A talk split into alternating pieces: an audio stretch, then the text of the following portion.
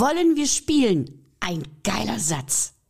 Doch in all unseren Bestrebungen, immer besser, immer schneller, effektiver zu werden, haben wir etwas ganz Wichtiges verloren. Die Lust am Spielen. Das sagt nicht nur Gerald Hüther in seinem Buch Rettet das Spiel, sondern das weiß auch ich. Viel öfter sage ich, ach nee, lass uns mal lernen, lass uns mal arbeiten, lass mich mal in Ruhe, ich brauche ein bisschen Zeit. Und doch weiß ich, dass Spielen viel, viel mehr ist als einfach einmal würfeln. 75 Prozent aller Eltern sagen, sie haben zu wenig Zeit für ihre Schulkinder und machen sich deshalb Sorgen. Doch nicht mehr lange. Denn in diesem Podcast erhalten Sie konkrete Anregungen, wie Sie endlich trotz aller Anforderungen mehr Zeit für sich und Ihre Kids haben. Ich bin Ria Neute und los geht's mit meinen Mutmachgeschichten. Und heute habe ich eine Frau am Mikrofon, die genau das tut. Sie rettet das Spiel, indem sie spielt, andere dazu animiert zu spielen, sich selber immer neue Dinge überlegt und sogar die Mathematik zum Spiel macht. Ich begrüße ganz, ganz herzlich am Mikrofon Rika Bünning. Einen schönen guten Morgen. Hallo, Das war ja, das war ja eine Einleitung. Jetzt bin ich ja ganz gespannt auf das ganze Interview, wie verspielt das heute ablaufen wird. Vielen Dank, dass du mich eingeladen hast. Womit geht's los? Was wollen wir spielen? Das Spiel der Spiele ist das Leben. Und Gerhard Hüther sagt, wir spielen öfter, als wir denken. Wenn man sich diesen Satz im Kopf zergehen lässt, dann gibt es zwei verschiedene, also mindestens zwei verschiedene Sichtweisen. Und zwar die erste Sichtweise, auf die man wahrscheinlich sehr schnell kommt, wir merken manchmal gar nicht, dass wir spielen. Und die zweite Sichtweise ist, wir spielen öfter, als wir denken. Wir brauchen und nehmen uns mehr Zeit zum Spielen als zum Denken. Ist das heute noch so? Und was bringt uns das Spiel? All das soll in unserem Interview zur Sprache kommen. Und du hast dich nicht nur privat, sondern auch beruflich dem Spiel gewidmet. Und ich frage jetzt ganz einfach, wie kommt man dazu? Das ist eine gute Frage. Wie kommt man darauf? Tatsächlich ist es so, dass ich schon als Kind Spiele erfunden habe. Ich erinnere mich noch an eins, da ging es um eine Wiese, wo man Maulwurfshügel hatte als kleine Kärtchen auf einem Feld und Butterblumen. Ich weiß nicht mehr, ob man die Maulwurfshügel und die Butterblumen wollte oder nicht, aber da muss ich, ja, weiß ich nicht, vielleicht zehn, zwölf gewesen sein oder so. Und habe auch schon früh irgendwelche Abenteuergeschichten geschrieben und das hat sich alles so verwoben. Also tatsächlich ist es als Interesse schon ganz früh angelegt. Und ähm, im beruflichen bin ich dann durch zwei Wege zum Spiel gekommen. Einerseits habe ich ein FSJ Kultur gemacht in einem Verein, der unter anderem ein Zirkusprojekt hat, ähm, ein zirkuspädagogisches Projekt, wo Schulklassen hinkamen und auch Erwachsenengruppen, die über Zirkus pädagogische Inhalte ja, äh, mit pädagogischen Inhalten Kontakt hatten, also mit pädagogischen Inhalten wie Teamfähigkeit, Resilienzstärkung, Frustrationstoleranz erleben und erweitern, sich selbst besser wahrnehmen und sich selbst besser akzeptieren. Und das wurde alles einerseits über Zirkus, aber andererseits auch ganz viel über Spiel vermittelt. Also da quasi das Spielerische nicht von der Brettspielseite, sondern eben von der Seite, dass man Aktionen in der Gruppe durchführt und zusammen irgendwelche Herausforderungen besteht oder einfach spielerisch ja, sich miteinander beschäftigt. Der zweite Kontaktpunkt ist mein Studium gewesen. Da habe ich Produktdesign in Wismar studiert und habe mich da auch tatsächlich im Studium schon in einer Holzspielzeugfirma umschauen dürfen im Bayerischen Wald und bin da ganz viel mit Würfeln und Pöppeln und Bausteinen weiter in Berührung gekommen und eben auch dem, wie man Spiele so konstruiert, dass sie einfach für die Menschen spannend sind, in dem Fall für die Kinder. Und habe auch weiterhin im Studium noch ein, zwei andere Projekte gemacht, wo es ums Spiel ging. Das eine war ein mathematisches Spiel tatsächlich. Und das andere war ein Spiel, ein Kartenspiel, was ich mir selbst überlegt habe, wo auch mein Name Monsterkönig und mein Logo hängen geblieben sind. Ich habe mich schon gefragt, ob man ein Spiel studieren kann. Aber du hast ja. jetzt gerade erklärt, dass du ja über Produktdesign gekommen bist. Kann man Spiele wirklich studieren? Also Theaterspiel ja, also, schon. Theaterspiel schon. Es gibt verschiedene Bereiche, in denen du das machen kannst. Also du kannst das Spiel natürlich als Produkt ansehen. Es gibt äh, tatsächlich einen Studiengang Lern- und Spielmitteldesign ja? in Halle Burg-Giebichenstein. Ah. Ähm, das ist wirklich einfach ein Studiengang. Was ist ein ich glaube, es ist nur ein Master. Ich weiß nicht, ob das auch als Grundstudien geht, da müsste ich nochmal gucken, aber das, das, da beschäftigt man sich mit Produktdesign ganz speziell in die Richtung Spiel mhm. und Spielmittel und Lernmittel. Und du kannst aber natürlich auch von der theoretischen, von der wissenschaftlichen Seite äh, dich mit Spiel im Studium beschäftigen. Also da gibt's auch verschiedene Studiengänge. Das sind natürlich alles nochmal spezialisierte Fachrichtungen, aber grundlegend geht das. Und äh, ich kenne auch viele Leute, die sich mit dem Spiel beschäftigen, mit der Spielpädagogik oder mit dem Spiel als Produkt oder mit dem Spiel als, als digitale Variante, die auch aus ganz verschiedenen Bereichen einfach da reingekommen sind. Weil, äh, wie du gesagt hast, das Leben ist ein Spiel und in vielen Bereichen quasi fast in allen kann man Spiel und äh, spielerische Ideensammlungen einbauen, umsetzen oder auch finden. Also du musst nicht speziell was studiert haben, um dann mit Spiel zu tun zu haben. Wir machen das Spiel zur Wissenschaft, aber wir haben es nicht erfunden. Mhm. Wir, wenn wir davon ausgehen oder wenn wir uns Katzenkinder oder Hundebabys anschauen, wie die miteinander sich kabbeln und was die spielen und dass sie sogar mit ihrem, sich im Kreis drehen können und hinter ihrem Schwänzchen hinterherren, dann weiß man, dass das Spiel von den Tieren kommt. Aber ich habe so ein bisschen das Gefühl, oder nicht nur das Gefühl, sondern ich weiß, dass uns das Spiel ja ungemein wichtig ist oder dass es wichtig wird, sobald wir in Kommunikation miteinander treten. Und das ist egal, wie alt man ist. Im Spiel lernen wir miteinander umzugehen. Wir lernen andere kennenzulernen, wir lernen uns selber kennen und wir lernen auch, wenn wir zu weit gehen, wenn wir Grenzen übertreten.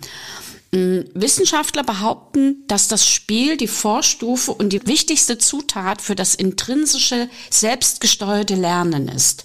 Und kooperative Spiele, Spiele in der Schule und Spiele, die dem Lernen dienen, müssten dann ja gang und gäbe sein. Aber Spielen in der Schule ist eigentlich sehr, sehr selten. Ja, das ist, weil die Sachen einfach leider an einer bestimmten Stelle in unserer Entwicklung und in unserer Kultur voneinander getrennt werden. Ja, also wenn du davon ausgehst, dass die Kinder, die vor der Schule, entweder bei der Familie oder im Kindergarten oder in der Kita Dinge lernen, dass sie das tatsächlich einfach größtenteils spielerisch tun. Ja, Spielen ist ja im Prinzip Dinge ausprobieren, auf eine bestimmte Art und Weise erkunden, gucken, was kann ich zusammenpacken, welchen Baustein kann ich aufeinander packen, wann fällt er wieder runter, wie reagieren meine Mitgenossen und Genossinnen, wenn ich das ausprobiere? Wer ärgert sich, wer ärgert sich nicht? Wann ärgere ich mich? Ja, wann fühlen wir uns zusammen wohl? Also all das passiert in einem bestimmten Kindesalter ja einfach noch spielerisch. Und ab dem Moment, ab dem wir dann in die Vorschule gehen oder in die Grundschule, wird das Stück für Stück entkoppelt. Also am Anfang ist da ja auch noch viel mit, wir malen Kästchen aus, ja, und das wird aber mehr und mehr wirklich vom Spiel abgetrennt und es kommt mehr und mehr dieser Ernst von wegen, du musst jetzt sitzen, du musst an die Tafel gucken oder auf dein Tablet heutzutage oder weiß ich nicht was. Du musst zuhören, du musst dir das durchlesen, du musst es verstehen. Und da wird dann aber nichts Spielerisches mehr reingepackt, sondern da erklärt dann vielleicht eine Person oder ein Programm oder ein Buch, wie das geht, mit einem relativ drögen Text oft. So, jetzt bist du alt genug, jetzt kannst du zuhören, jetzt brauchst du auch nicht mehr rumzappeln, ja, jetzt kannst du das doch alles mit dem Kopf erfassen und du solltest das doch dann irgendwann einfach verstehen. Das Spielerische lass mal weg, das ist ja das Kindische. Und das ist tatsächlich eigentlich ein ein großes Problem, mit dem viele Kinder dann gar nicht mehr zurechtkommen, wo dann einfach diese, diese Mischung aus Bewegung und Lernen, erfahren, ja, etwas verstehen, da ist ja ganz viel Körperlichkeit drin, etwas begreifen. Es passiert nur noch im Kopf, ja. Die Leute sitzen, gucken irgendwo drauf, lesen sich was durch und was ich eben mit Problem meinte, ist, dass es vielen Menschen Stück für Stück schwerer fällt, das zu verstehen. Man muss es üben, man muss es lernen, man muss sich hinsetzen und Hausaufgaben machen da fehlt dann einfach diese große Komponente des, ich habe wirklich Lust, mich mit dem Thema auseinanderzusetzen. Ja, ich möchte das durchspielen. Ich will wissen, wie das funktioniert, weil das ist gerade irgendwie spannend. Und manche Kinder können das von sich selber noch tun und nehmen das einfach mit und manche LernbegleiterInnen äh, können das auch noch gut einpacken. Es ist grundlegend erstmal nicht mehr vorgesehen.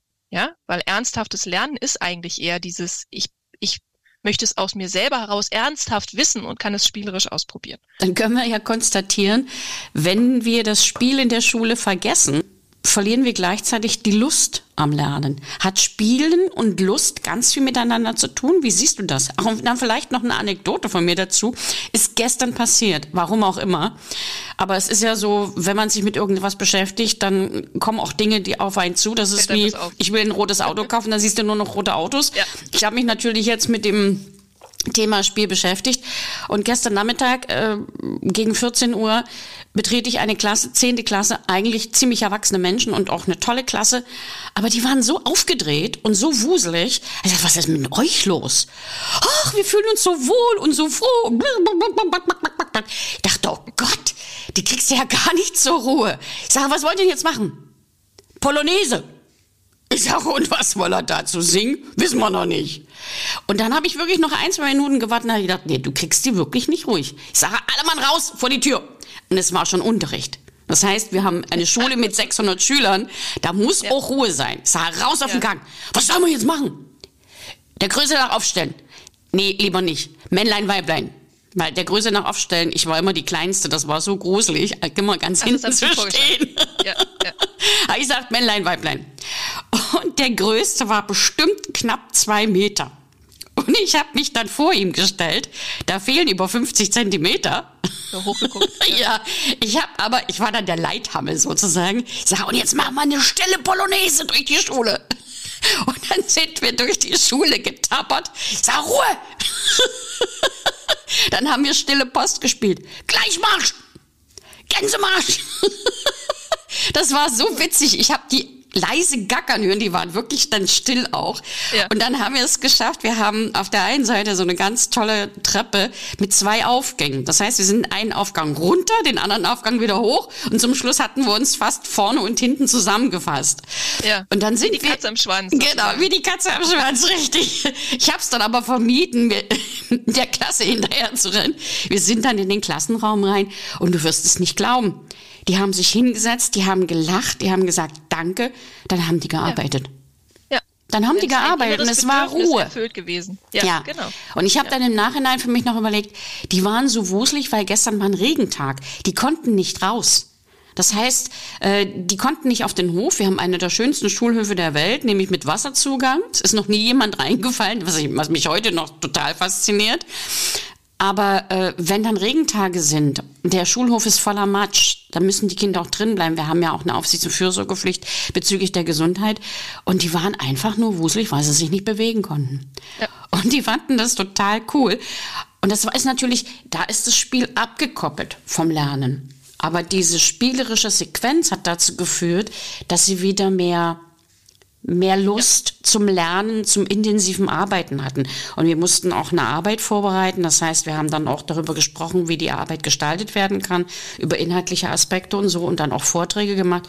Und wirklich um 15 Uhr war die Stunde zu Ende und bis zum Schluss war Ruhe. Mhm. Und das war für mich ein wunderbares Zeichen. Und dann danke ich auch dir, dass ich mich damit beschäftigen kann und dass dann diese Impulse auch kommen. Naja, du sagst, es ist abgekoppelt von Unterricht, aber ist es ja tatsächlich nicht. Weil einerseits hast du einmal ein Bewegungsbedürfnis erfüllt, was wichtig war, damit sie danach einfach wieder einen Ruhepol haben. Und das war die Voraussetzung dafür, dass es wieder ruhiger werden konnte und sie sich auch konzentriert mit etwas beschäftigen konnten. Mhm. Dann hast du quasi nicht nur das Bewegungsbedürfnis erfüllt, sondern du hast ihnen auch Glückshormone verschafft. Ja? Und mit Wahrscheinlich, ja äh, dir selber auch. Also wie du gerade gekichert hast, hattest du auch sehr viel Spaß dabei. Und äh, wenn man glücklich ist, dann kann man sich natürlich auch auf neue Dinge besser einlassen, Dinge besser verarbeiten. Mhm. Ja? Also als wenn du dir irgendwie mit Sorgen im Kopf äh, irgendwie Gedanken machen musst über deine nächste Mathearbeit oder so, weil dann ist der Kopf voll. Also du hast, du hast den, den Körper glücklich gemacht, weil einmal Bewegung war, äh, Glückshormone freigesetzt, du hast den Kopf einmal frei gemacht mit allen, ja, also konnten sich dann wieder darauf konzentrieren und was Spiel einfach auch mit sich bringt, was du von auch beschrieben hast, ist, du hast ja quasi eine Verbindung untereinander hergestellt. Also die haben jetzt ein schönes Erlebnis gemeinsam gehabt, weil sie kichernd durch den Flur gezogen sind und zu dir haben sie auch eine Verbindung aufgebaut. Die habt ihr wahrscheinlich vorher auch schon gehabt, aber in dem Moment war das wieder eine Stärkung von eurem Beziehungsgeflecht im Endeffekt. Und bei einer mhm. Person, mit der man lachen kann, lasse ich mich natürlich auch viel, viel mehr darauf ein, zum Beispiel neue Sachen zu lernen oder auch, auch zuzugeben, wenn ich einen Fehler gemacht habe. Und das ist natürlich Lernen auch, nicht zu sagen, oh Gott, ich mache hier alles falsch und ich darf das nicht zeigen, sondern ich kann Dinge ausprobieren, ich kann sie erfahren. Und wenn ich was gerade nicht weiß oder es nicht geklappt hat, ist meine Beziehung so stark, dass ich das aussprechen kann und weiß, die Person unterstützt mich oder ich darf es einfach nochmal probieren. Ich kann hier noch lernen. Also all das hast du mit der kleinen Aktion gemacht. Das heißt jetzt nicht, dass jede Person mit ihrer Klasse vor der, vor der Stunde immer einmal durch das Schulhaus ziehen muss. Ja, aber das, wenn man solche kleinen Dinge manchmal mit einstreut, die nicht zwangsläufig aussehen müssen wie ein Spiel, die aber quasi trotzdem so einen spielerischen Impuls mitnehmen und all diese Dinge fördern, dass das einfach hilft. Und klar es sind die Lehrpläne knapp bemessen, ne? aber wie du sagst, Sie hatten einfach was, das hättest du sonst wahrscheinlich nicht handeln können und sie auch nicht. Und mit diesem kleinen Impuls habt ihr euch gegenseitig die Möglichkeit gegeben, damit umzugehen und danach besser wieder an euren Stoff zu gehen. Aber grundsätzlich kann ich natürlich beim Beispiel jetzt äh, Teiler von Zahlen, ja, Primzahlen und, und Zahlen, die viele Teiler haben und weiß ich nicht was, kann ich das einfach irgendwie auf dem Blatt oder an der Tafel durchdeklinieren, ja, und sagen, so ist das. Guck mal, einige Zahlen haben ganz wenige Teiler und einige Zahlen haben ganz viele. Ja, und das eine sind die Primzahlen und die haben nur nicht selbst und die Eins und weiß ich nicht, ne, mit Ausnahmen. Ähm, und die anderen haben zum Beispiel ganz viele. Das ist zum Beispiel die 24, kannst du ja durch sehr viele Zahlen teilen. Und das kann ich den Leuten alles erzählen und die gucken sich das an und, und lesen dazu und denken sich, ah ja, okay, manche verstehen es und manche haben noch ein Fragezeichen dran. Wenn ich das aber in Spiel verpacke, und ich sage, passt mal auf, wir sind jetzt, sagen wir mal, 28 Leute in der Klasse. Plus eine Lehrperson vielleicht. Und jede Person kriegt einen Zettel auf dem Rücken. Und auf, der, auf dem Zettel steht eine Zahl. Du hast zum Beispiel die 1 und die anderen haben von 2 bis 29 als Zettel auf dem Rücken. Also die eine Person hat die 1, die nächste hat die 2, die 3. Mhm, mhm, mhm, so. Und dann hast du fünf Minuten Zeit, je nachdem, wahrscheinlich so lange, wie du auch brauchen würdest, um den anderen zu erklären, was ist eine Primzahl und Co. oder vielleicht noch länger. Mhm. Ja, und sagst, so, ihr lauft jetzt mal durch die Klasse und guckt mal auf die Rücken der anderen. Und dann unterschreibt ihr immer mit eurer Zahl, wenn ihr ein Teiler der anderen Zahl seid. Also wenn ich zum Beispiel die zwei bin, dann würde ich auf dem Rücken der vier unterschreiben, ich würde auf dem Rücken der sechs unterschreiben und so weiter und so fort. Du als eins, das ist immer, immer gut, wenn die Lehrkraft am meisten zu tun hat oder eine Person, die sich schon gut mit dem Thema auskennt. Du müsstest ja bei allen unterschreiben, weil eins ist ja ein Teiler von allen im Endeffekt. Bei der 13 würdest nur du unterschreiben. Mhm. Und keine andere Zahl. Mhm. Ja? Und bei der 24 würden eine ganze Menge Leute unterschreiben. So. Und dann nehmt ihr nach einer bestimmten Zeit, wie gesagt, so fünf bis zehn Minuten, wahrscheinlich fünf reichen schon aus, wenn die Leute es einigermaßen konzentriert mitmachen, dann nehmt ihr die Zettel runter und dann guckt sich jede Person mal ihren Zettel an. Dann kann man die vielleicht auch an die Tafel oder an die Wand hängen. Ja, und dann stellt man plötzlich fest, na nu, warum steht dann bei der 13 nur Rias Unterschrift? Ja? Mhm. Und bei der 5 vielleicht auch.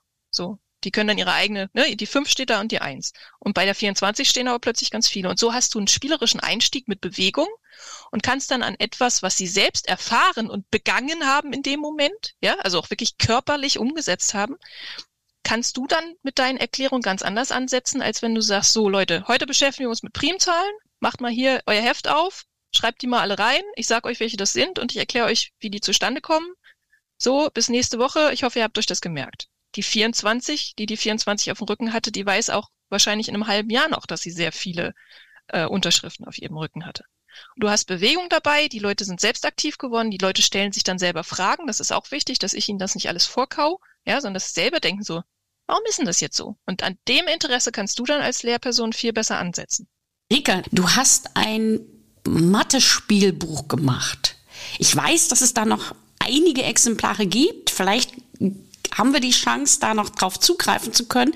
Erzähl mal ein bisschen was davon. Das interessiert mich sehr. Ja, tatsächlich ist es ein, ein Buch mit Mathe-Spielen, mit Rätseln und mit Experimenten. Und da sind 66 verschiedene Sachen drin. Und es ist so gewesen, dass äh, der Ruhr Verlag, Verlag an der Ruhr, der ja verschiedene sehr spannende äh, Lernmaterialien, mhm. Begleitmaterialien für ja, Schulen ich. Ähm, da auf mich zugekommen ist, beziehungsweise ich hatte Kontakt zu denen über eine Messe, wo wir uns über ein anderes Projekt unterhalten haben. Und die haben dann angerufen und gesagt, Frau Bühning, äh, wir haben hier eine Reihe von verschiedenen Büchern, Bio, Mathe, nee, Bio, Geografie und Physik gibt schon mit so Experimenten. Wir brauchen aber noch was für Mathe. Es geht ab der fünften Klasse los, fünfte bis achte Klasse, ein bisschen was auch noch für die neunte. Und habe dann tatsächlich festgestellt, okay, mehrere von Sachen von den Lehrplänen sind so, dass mir spontan ein Spiel zu einfallen würde oder ein Rätsel oder ein Experiment oder ich zumindest Lust hätte, mich mit zu beschäftigen. Genau. Und dann, äh, ja, haben wir zusammen dieses Mathebuch konzipiert und da gibt's jetzt verschiedene Modelle, Versuche zum selber machen und begreifen, heißt es in dem Fall. Und da ist zum Beispiel das, was ich eben erklärt habe, auch mit drin, wie man einfach mit den Teilern einfach starten kann. Und es ist so, dass die Spiele grundlegend so konzipiert sind und die Experimente, dass man erstmal ein, ein Grundverständnis für einen Sachverhalt bekommt, die Kinder. Also, dass sie erstmal einen Einstieg in ein Thema haben, ja. bei dem sie Spaß haben, dass sie verstehen, begreifen können und auf dem aufbauen können dann in der Schule dann weiter geübt werden. Ja, das mhm. ist jetzt nicht ein Buch, wo einfach ich zu einem bestimmten Thema 10.000 Übungen habe und dann sag so und wenn ihr das jetzt jeden Tag dreimal macht, dann äh, dann habt ihr es verstanden, sondern es ist wirklich immer ein Verstehenseinstieg. Also das soll quasi das Buch zutage fördern, dass die Kinder einfach Lust haben, sich mit Mathe zu beschäftigen, weil das ist bei vielen ja auch so, dass sie sagen, boah, ja, Mathe kann ich entweder oder ich kann es nicht. Was äh, nicht stimmt. Ein, was nicht stimmt, genau, ne? Aber so, das ist ja auch so die Grundeinstellung. Naja, Mathe ist entweder meins, so ist es nicht. Aber es stimmt gar nicht. Also wenn man sich mal kleinere Kinder anguckt, also zum Beispiel bei, bei einem, bei so einem Steckbaustein oder so, kann man ganz super ja auch schon anfangen zu zählen ja, und so Sachen ja. zu machen. Und das machen die einfach, weil sie, weil es Mittel zum Zweck ist. Es ist Mittel zum Spiel, ja, mhm. und darüber verstehen sie Dinge. Und so ist das Buch tatsächlich auch aufgebaut. Das einfach, das anregt, Spaß zu haben, sich mit mathematischen Themen auseinanderzusetzen. Dazu habe ich jetzt zwei Fragen, nämlich erstens, wie heißt das Buch? Und zweitens, wie würdest du das einschätzen? Ist dein Buch dann prozess- oder ergebnisorientiert angelegt? Also das Einfachste zuerst, das heißt Mathe einfach anschaulich vom Ruhr Verlag. Okay. Und es ist tatsächlich beides. Es ist prozess- als auch ergebnisorientiert. Ergebnisorientiert insofern, dass ich natürlich trotzdem als Lehrkraft dazu denen ermöglichen möchte, dass sie Dinge verstehen und damit dann weiterarbeiten können und sowohl in der Schule als auch im Leben, in ihrem Beruf äh, bestimmte Dinge einfach für sich äh, daraus nutzen können. Aber grundlegend ist es ja so, dass ich die Dinge eigentlich anwenden können möchte. Und natürlich wenn ich äh, Mathe in der, weiß ich nicht, in der zehnten Klasse habe, begegnen mir viele Sachen davon später nicht. Aber äh, ergebnisorientiert sollte es trotzdem so sein, dass die Leute es verstanden haben und auch diesen Prozess von, wie kann ich mich einem Thema nähern, was ich brauche, dass sie das als Ergebnis haben. Ja, als Fähigkeit, okay, ich äh, brauche für meinen Beruf oder für mein Privatleben oder für, weiß ich nicht, bestimmtes, äh, bestimmtes Wissen, wie eigne ich mir das an, äh, wie habe ich dabei so viel Lust und Motivation, dass ich das auch durchziehen kann. Ja, und eben auf die, auf die Schulpläne bezogen, auf die Lernpläne auch. Natürlich muss ich ab einer bestimmten Klasse auch wissen, was ich da quasi, ne, wie ich rechne und so weiter und so fort. Und prozessorientiert, aber deswegen, weil es eben nicht in erster Linie darum geht, dass ich sage, so, wir machen das heute, damit ihr äh, am Ende ganz genau das und das und das wisst, sondern ich gebe quasi einen, einen Experimentierimpuls, einen Spielimpuls. Ne, wie gesagt, bei den, äh, bei dem Beispiel mit dem Zetteln auf dem Rücken kleben, ja. sage ich den ja auch nicht am Anfang so. Und hinterher wisst ihr ganz genau, was eine Primzahl ist und welche Zahl äh, möglichst viele Teile hat und so weiter und so fort. Sondern ich sage einfach, wir machen das jetzt und in dem Spiel werden dann Fragen aufgeworfen. Diese zwischenmenschliche Beziehung ist auch wieder mit drin, die ich vorhin erwähnt habe, mit deinem ne, mit deiner Polonaise durchs Schulhaus. Das Kichern ist dabei und so weiter und so fort. Und das ist wieder Teil des Prozesses. Also ich steuere quasi ein wenig durch diese spielerischen Mittel, dass die, äh, die Schüler und Schülerinnen wirklich Lust haben, sich damit auseinanderzusetzen. Das werden auch nicht alle tun. Ja, es gibt immer mal Leute, die sagen, darauf habe ich mehr Bock und darauf weniger. Ne, aber im Endeffekt ist es erstmal dieser Prozess anzukurbeln, dass sie Lust haben, sich mit dem Thema auseinanderzusetzen, dass sie selbst Erfahrung machen, dass sie auch die Möglichkeit haben, äh, Fehler zu machen und daraus zu lernen und dass einfach auch eine Fehlerkultur ist, wo man weiß, das ist in Ordnung. Ja, ich darf das ausprobieren und ich muss nicht sofort auf das beste Ergebnis kommen. Hier habt ihr die Möglichkeit, das auszuprobieren, mal gucken, was euch nachher alles aufgefallen ist und damit dann weiterzuarbeiten. Das ist diese Prozessorientierung. Ich werde, wenn du mir zustimmst, den Titel des Buches nochmal in die Shownotes schreiben, damit diejenigen, die sich dafür interessieren, vielleicht die Möglichkeit haben, das Buch noch zu kaufen. Ich werde es mir auf alle Fälle noch besorgen, weil Unterricht kann immer nur besser werden. Vor allen Dingen dann, wenn man solche schönen Impulse bekommt. Man lernt immer dazu, genau. Genau. Aber auf der anderen Seite möchte ich auch auf ein anderes Thema zu sprechen kommen. Mm, Im Vorfeld habe ich mich mit Schülern unterhalten und hab, haben die Schüler gesagt, Frau Neude, warum machen Sie ein Thema zum Spielen? Wir spielen so viel. Ich sage, was spielt ihr denn? Na, wir spielen am Computer und wir machen dieses, machen jenes. Und dann habe ich mir mal Gedanken gemacht. Klar sagt man dazu, das ist ein Spiel. Aber wenn ich mir anschaue, ich spiele auch am Tag zwei, drei Spiele. Ich glaube eigentlich für meine geistige Gesundheit, Spider Solitär und noch irgend so ein anderes Spiel. Aber dazwischen kommt Werbung. Und mhm. dann wird gefragt, ob ich mir vielleicht die bessere Version runterladen darf. Und dann mhm. kostet das ein bisschen was, weil dann wird's ohne Werbung, aber dann wird's dann eben kostenpflichtig und dann ist noch dieses und jenes. Und da ist mir deutlich geworden, dass das, dass der Begriff Spiel eigentlich doch sehr inflationär genutzt wird und dass man aber genau aufpassen muss. Und da würde ich gerne fragen, was du davon hältst oder wie du das siehst. Ein Spielplatz ist niemals ein Marktplatz. Und wenn wir spielen, dann konsumieren wir nicht. Wenn wir spielen, benutzen wir nicht, sondern wenn wir spielen, begegnen wir uns auf Augenhöhe. So ähnlich hat das Gerhard Hüther in seinem Buch mhm. Rettet das Spiel formuliert. Und ich fand das total bezeichnend, weil es gibt so viele so viele Spiele da draußen. Es gibt Brot und Spiele. Man hat die Menschen davon abgehalten, über bestimmte Dinge nachzudenken, indem man ihnen einfach Spiele vorgesetzt hat, die aber eigentlich keine Spiele waren, sondern die einfach dazu geführt haben, dass man sich den wichtigen Dingen nicht mehr widmet. Mhm. Und wie siehst du das und wie gehst du mit diesen Situationen um? Wobei du ja auf der anderen Seite für das, was du organisierst und was du planst und erarbeitest, natürlich auch dein Energieausgleich, also dein, dein Gehalt bekommen möchtest, ja. Mhm. Das ist eine ähnliche Diskussion, wie sie jetzt auch gerade in dem Bereich äh, um die Themen Gamification und Game-Based Learning und Serious Game und sowas alles geführt wird. Ich weiß nicht, ob du die Begriffe kennst, aber da ist es genauso wie das, was du gerade beschrieben hast und auch im, im schulischen Kontext ist es natürlich so. Das Spiel an sich ist tatsächlich einfach ein Auseinandersetzen mit einem Thema, auf eine Art und Weise, wo die Menschen selbst motiviert sind, sich diesem Thema zu widmen oder anderen Menschen zu widmen. Ja, das können, das können verschiedene Dinge sein, Gegenstände, Lernbezüge, Menschen, Situationen und so weiter und so fort.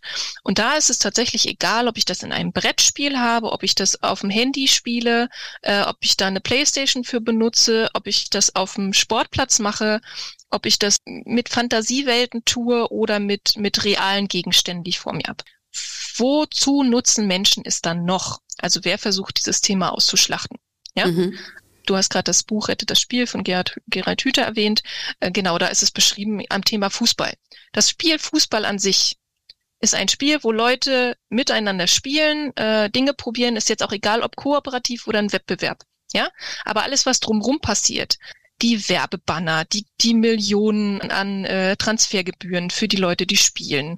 Das ist ja etwas, was noch zusätzlich aufgebaut wird. Das ist das, was das Problem ist. Oder das ist das, was einfach die Leute oft dann abschreckt. Oder manche eben auch nicht. Ne? Also das, wie, wie vermarkte ich das? Ja, und ich selber entwickle Spiele oder habe ein Buch geschrieben und arbeite auch im pädagogischen Bereich und natürlich möchte ich damit auch meinen Unterhalt verdienen. Ich möchte davon auch leben können.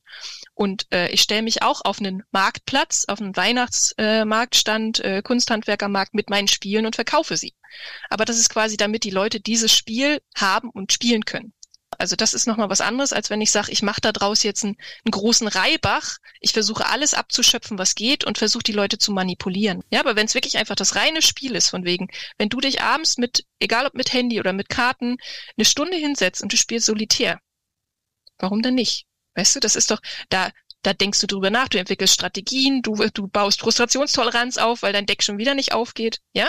Also das Spiel an sich ist es nicht, sondern das, was die Leute mittlerweile drumherum gebaut haben. Ja. Mhm. Grundlegend ist Spielen positiv besetzt. Mhm. Und mhm. das macht es ja auch so leicht, dass die Leute dafür zu gewinnen sind, weil Spielen macht Spaß, Spielen äh, ne, regt an, drüber nachzudenken, im besten Fall sich zu bewegen, mit anderen auszutauschen. Und das macht es eben so leicht für, für die anderen da aufzusetzen. Ich finde das total faszinierend und in dem Zusammenhang gibt es noch eine zweite Frage. Äh, ich habe vorhin schon so ein bisschen angedeutet, es gibt ja jetzt diesen Begriff immersives Lernen. Und für mich, also für viele Schüler bedeutet das, man hat eine Brille auf, man geht in eine virtuelle Welt und in dieser virtuellen Welt kann man lernen. Da kann man sich die Maschine angucken, da kann man durch die Maschine durchlaufen oder durch diese Geschichte durchlaufen, durch das alte Rom oder durch, äh, was weiß ich, eine Rakete oder so. Für mich ist immersives Lernen ein bisschen mehr, nämlich dieses Eintauchen in eine fremde Welt. Äh, und das kann man auch gedanklich machen. Ich zum Beispiel, wenn ich lese, entsteht in mir ein Film. Und immer dann, wenn ich das Buch wieder zur Hand nehme, dann bin ich ganz, ganz schnell wieder in diesem Film drin. Und dann kann mich auch keiner stören. Da kann mich keiner ansprechen, da bin ich weg. So. Und dieses immersive Lernen wird heute plötzlich hoch gehypt oder, oder wird angepriesen nach dem Motto, wir müssen versuchen, die Schüler in diese Welt eintauchen zu lassen. Das ist natürlich ziemlich kompliziert. Die technischen Details mit diesen Brillen, die sind sehr, sehr teuer. Ist es nicht so, dass dieses immersive Lernen immer dann stattfindet, wenn Lernen mit Spiel verbunden ist? Wie siehst du das? Und welche Möglichkeiten siehst du, das in Zukunft noch auszugestalten?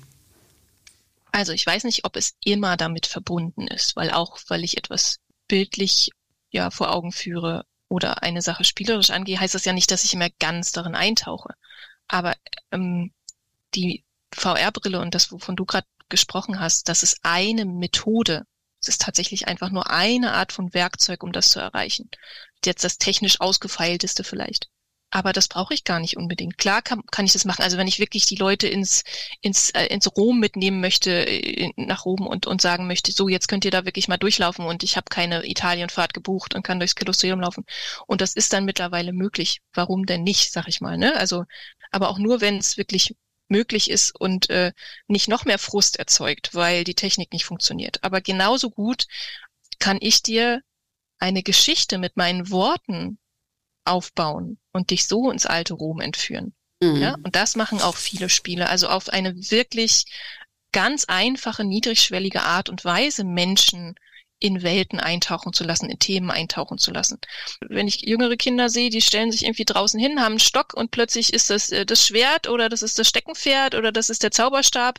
Ja, also die machen das von ganz alleine und das meinte ich mit, das wird eher den Leuten dann abtrainiert von wegen, ja, ist eine Spielerei, jetzt komm mal hier rein, setz dich mal hin, wie gesagt, mach das mal ernsthaft. Im beruflichen Kontext machen wir es eh nicht mehr, aber es stimmt gar nicht. Ich arbeite zum Beispiel viel mit verschiedensten PädagogInnen und Leuten, die zum Beispiel aus der sozialen Arbeit kommen und Co. Und was wir da machen, ist spielen. Wir stellen uns vor, wir sind alle, weiß ich nicht, auf einem Floß und müssen halt zusammen äh, es schaffen, den, den Fluss runterzukommen, ohne dass jemand vom Floß geht. So, und das reicht, indem ich zwei Einleitungssätze sage. Und auch das kannst du in der Schule und im Schulkontext schneller erzeugen, als wenn du jetzt die komplette Technik für alle eingestöpselt hast und die Lizenzen erworben hast und so. Ja, also mhm. auch selbst in eng gestrickten Lehrplänen und in eng gestrickten beruflichen Kontexten lässt sich dieses Eintauchen mit unserer spielerischen Natur und mit unserer Möglichkeit, Geschichten zu erzählen und Dinge ein bisschen anders zu verpacken, als sie jetzt im drögen Alltag sind, lässt sich das ganz leicht erzeugen. Natürlich ist das auch eine Übungssache, ja, also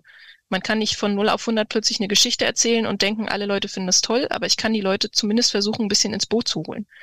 Und auch die Menschen, die das noch nicht erfahren haben, weil sie das einfach irgendwann verlernt haben, sag ich mal wirklich, müssen da auch Stück für Stück erstmal wieder sich rantasten dürfen, wenn ich sowas benutzen möchte. Also wenn ich jetzt zum Beispiel äh, im Matheunterricht oder im, im weiß ich nicht, im Geschichtsunterricht mich plötzlich vorne hinstelle und ich spiele plötzlich eine Valkyrie und dann würden die Kinder wahrscheinlich auch denken so, okay, was ist jetzt los? Ja? Aber wenn ich ihnen erzähle, so, passt auf, wir begeben uns heute in die, in die Geschichte, ja, und überlegt euch doch mal, wer könntet ihr denn da sein? Ja, so das ist ja eher dieses Eintauchen in, ich stelle mir vor, wie es wäre, wenn. Dann ist Spielen auch diese Möglichkeit, äh, dieses als ob, sag ich immer. Ja. ja, dieses Eintauchen in etwas Fremdes, was man sich vielleicht in dem Moment erstmal nicht traut. Was wäre, wenn ich das jetzt tue? Und dann stellt man irgendwann fest, das wäre gar nicht so doof. Ja, warum mache ich es denn dann nicht? Dann wird aus dem Spiel die Wirklichkeit und dann merkt man plötzlich, was man alles kann. Das heißt, über das Spiel erkennt man auch, dass man seine Grenzen erweitern kann und dass man viel weitergehen kann, als man es sich eigentlich selbst bisher zugesteht. Genau. Es ist ein, ein Raum, in dem man ausprobieren kann, ohne dass es tatsächliche Konsequenzen haben muss. Ja, also wenn ich äh, im Computerspiel von der Klippe stürze, sag ich mal, dann ist es nicht schlimm. Wenn ich es in echt ausprobieren wäre, würde, ne, das würde jeder von abraten. Aber grundsätzlich kann ich einfach genau Grenzen antesten. Ich kann gucken, was wäre, wenn. Ich kann lernen aus Fehlern, die einfach, wie gesagt, keine große Konsequenz haben. Natürlich ärgert man sich auch, wenn man irgendwie in Level sowieso dann wieder von vorne anfangen muss oder so. Ne? Also es ist, es sind trotzdem reale Emotionen dabei, Frust, Freude und Co. Aber es ist eben einfach so ein, so ein geschützter Lernraum im Endeffekt. Es ist was anderes, als wenn ich dann in der, in der Biologiearbeit eine 5 schreibe, als wenn ich das vorher irgendwie ausprobiert habe und spielerisch mal überlegt habe, wie ist das denn, wenn ich ein Nilpferd bin? Was brauche ich denn so? Ja, und äh, weiß ich nicht, das war jetzt ein Beispiel, aber das lässt die Leute einfach auch viel offener mit solchen Themen umgehen.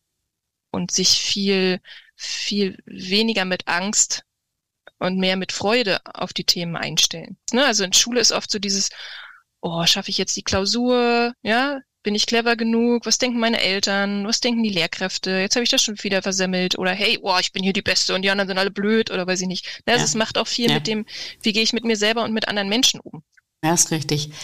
Rika, ich muss dir leider gestehen, wir sind schon wieder am Ende unserer Zeit angekommen. Und es ist unwahrscheinlich toll, mit dir sich zu unterhalten.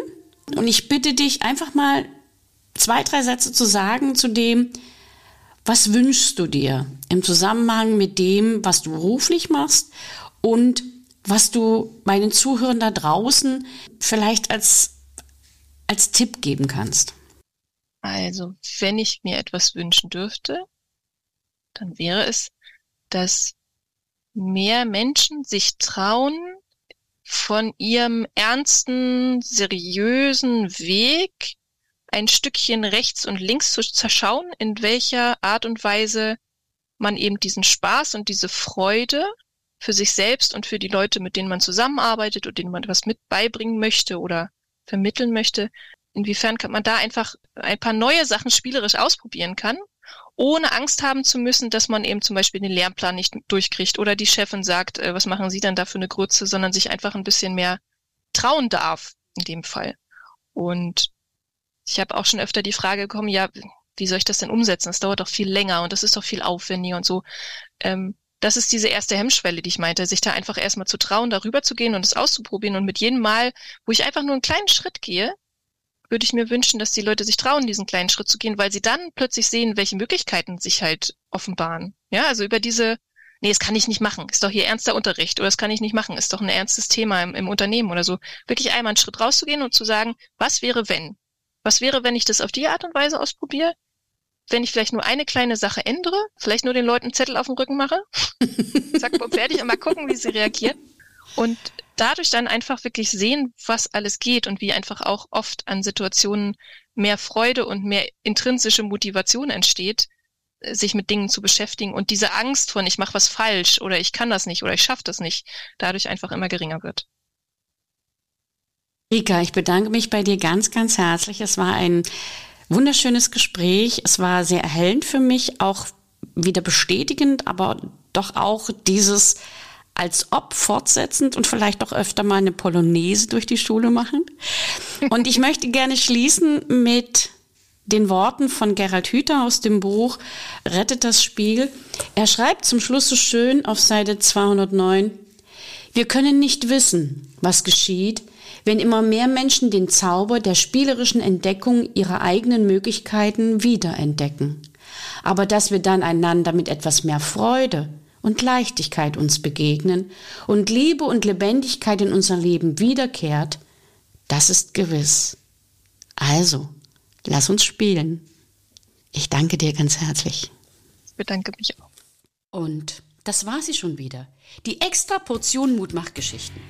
Und wie immer, ich freue mich auf Ihre Rückmeldung an podcast.rino-story.de. Als kleines Dankeschön für Sie und Ihre Treue erhalten Sie ein kostenloses 15-minütiges Beratungsgespräch mit mir.